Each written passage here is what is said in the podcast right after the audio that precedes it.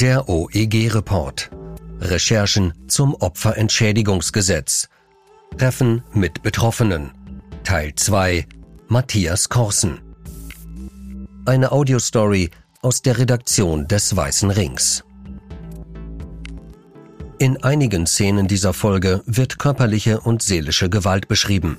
Wem es damit nicht gut geht, hört sich diese Folge bitte nicht alleine an.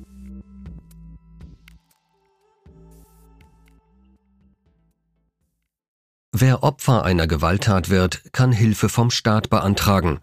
Für Betroffene bringt das Verfahren nach dem sogenannten Opferentschädigungsgesetz allerdings viele Probleme mit sich und oft sogar neue Verletzungen. Matthias Korsen aus Niedersachsen sagt, es ging mir immer nur um eines, Anerkennung. An einem Wintermorgen im Jahr 2019 reiht sich Matthias Korsen mit Dutzenden anderen in die Warteschlange vor dem Saal ein, in dem der größte Mordprozess in der jüngeren deutschen Geschichte verhandelt wird. Er hofft, dass er früh genug dran ist, um hinten im Saal noch einen Platz zu finden. Vor Gericht steht der sogenannte Todespfleger, angeklagt wegen 100-fachen Mordes.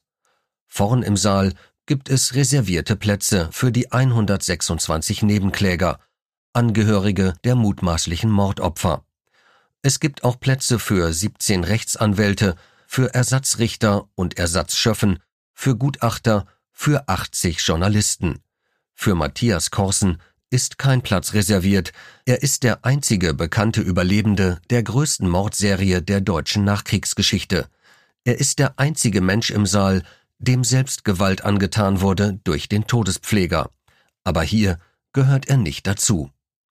Fünf Jahre lang tötete der Todespfleger im Nordwesten Deutschlands kranke und verletzte Patienten. Er spritzte ihnen tödliche Medikamente, um sich bei Wiederbelebungsmaßnahmen als Retter zu inszenieren.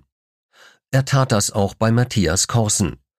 Als er im Juni 2004 einen schweren Verkehrsunfall hatte, war der Pfleger als Rettungssanitäter vor Ort. Er spritzte Korsen eine Medikamentenüberdosis. Anschließend reanimierte er ihn so ergaben es die Ermittlungen der Polizei. Korsen überlebte die Tat. Im Gerichtssaal richten sich alle Blicke auf den Täter. Korsen, der seit Jahren darum kämpft, als sein Opfer anerkannt zu werden, sieht niemand. Strafrechtlich hat Korsens Überleben die Sache verkompliziert. Wenn niemand stirbt, kann kein Mord geschehen sein. Zwar ist auch der Versuch des Mordes strafbar, aber dem stand im Fall Korsen Paragraph 24 des Strafgesetzbuches entgegen. Rücktritt vom Versuch. Weil der Todespfleger Korsen wiederbelebte, ist er rechtlich vom Mordversuch zurückgetreten. Bleibt der Vorwurf Körperverletzung. Aber im Fall des Todespflegers verschleppte die Staatsanwaltschaft die Ermittlungen jahrelang. Seine Taten kamen erst Jahre später ans Licht, im Fall von Matthias Korsen Ende 2014. Korsen bekam Post. Darin stand, aufgrund der Verjährungsfrist ist diese Tat nicht mehr verfolgbar. So wurde der einzige bekannte Überlebende der Mordserie bei ihrer juristischen Aufarbeitung zum Zuschauer. Das ist der Witz des Jahrhunderts, findet Korsen. Krampfanfälle, Panikattacken, Schlaflosigkeit. Eine tiefe Angst vor Spritzen, Träume von Mord und Tod. Corson ging es schlecht. Er begann eine Traumatherapie, bezahlte sie selbst. Wenn er im Bekanntenkreis über die Tat sprach, hieß es oft, na ja, so schlimm war das ja nicht. Wenn Journalisten über seinen Fall berichteten, schrieben ihm hinterher fremde Leute, er wolle sich doch nur wichtig machen. Der Staat konnte Matthias Korsen nicht vor der Gewalttat schützen. Er schützte ihn auch nach der Gewalttat nicht. Der Staat ermittelte zu spät und zu langsam, er legte Paragraph 24 des Strafgesetzbuchs gegen Korsen aus, er legte die Verjährungsfrist gegen ihn aus. Er weigerte sich, Korsen als Opfer anzuerkennen. Korsen ging zu einer Anwältin, die er von früher kannte. Die Anwältin drückte ihm den Antrag zum Opferentschädigungsgesetz in die Hand. Korsen hatte noch nie vom OEG gehört. Die Anwältin sagte, den nimmst du mit und füllst ihn aus. Tja, sagt Corson heute, da habe ich dann zu Hause gesessen mit dem Antrag. Ich war absolut überfordert. Zum nächsten Termin bei der Anwältin nahm er den unausgefüllten Antrag wieder mit. Die Anwältin sagte, das musst du mal in Ruhe machen. Corson schaffte es auch in Ruhe nicht, den Antrag auszufüllen. Die Medien berichteten groß über den Todespfleger, die Menschen in Corsons Umgebung sprachen über die Morde, über die Toten, über ihre Angehörigen. Ich war immer unterm Radar, sagt Corson. Er sagte sich, ich muss den Antrag ausfüllen. Wenn mein Anspruch auf Opferentschädigung anerkannt wird, dann bin ich doch ein Opfer. Jemand wies ihn auf die Stiftung Opferhilfe hin. Corson machte einen Termin. In Oldenburg war die Stiftung Opferhilfe im Gebäude der Staatsanwaltschaft untergebracht. Das Gebäude steht direkt neben dem alten Gefängnis. Hohe Mauern, Stacheldraht, vergitterte Fenster. Corson saß vor dem Gefängnis in seinem Auto und konnte nicht aussteigen. Sitzt da der Todespfleger, fragte er sich, steht er vielleicht am Fenster? Als er nach langem Ringen endlich im Büro der Stiftung saß, sagte er, Wisst ihr eigentlich, wie es den Leuten geht, die hierher kommen? Die Stiftung half ihm bei dem Antrag, Zeit verging. Corsons Therapeut bekam Post, dreimal das gleiche Schreiben von drei verschiedenen Sachbearbeitern, sagt er. Auch Corson bekam Post vom Amt, in dem Schreiben stand, es sei die Durchführung einer speziellen psychiatrischen Begutachtung unbedingt erforderlich.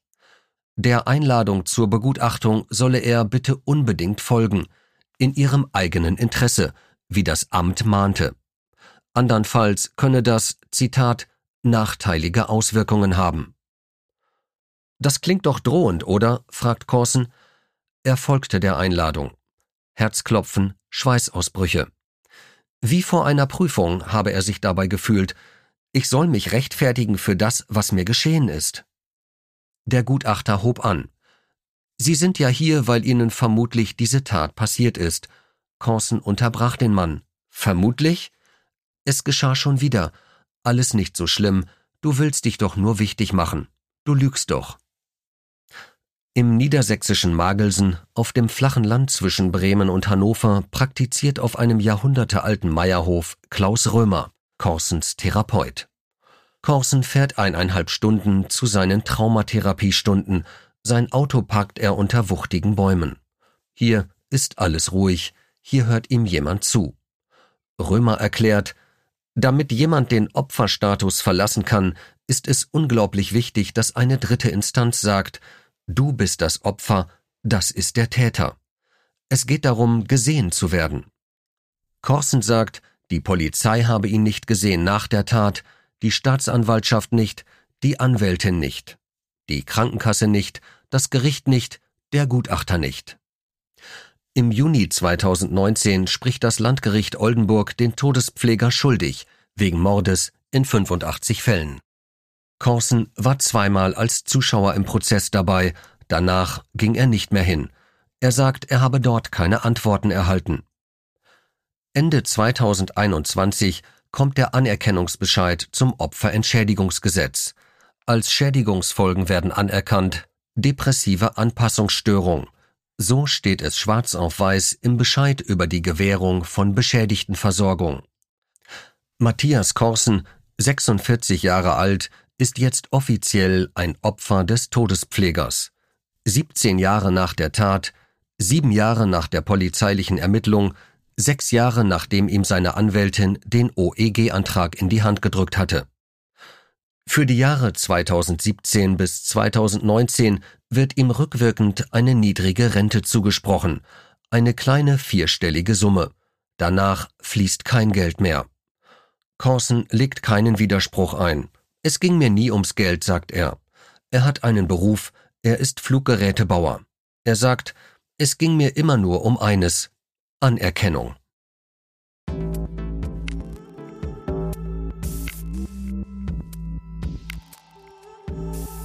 Ein Text von Carsten Krogmann, gesprochen von Robert Warren. Weitere Reportagen und Recherchen gibt es kostenlos auf unserer Webseite forum-opferhilfe.de.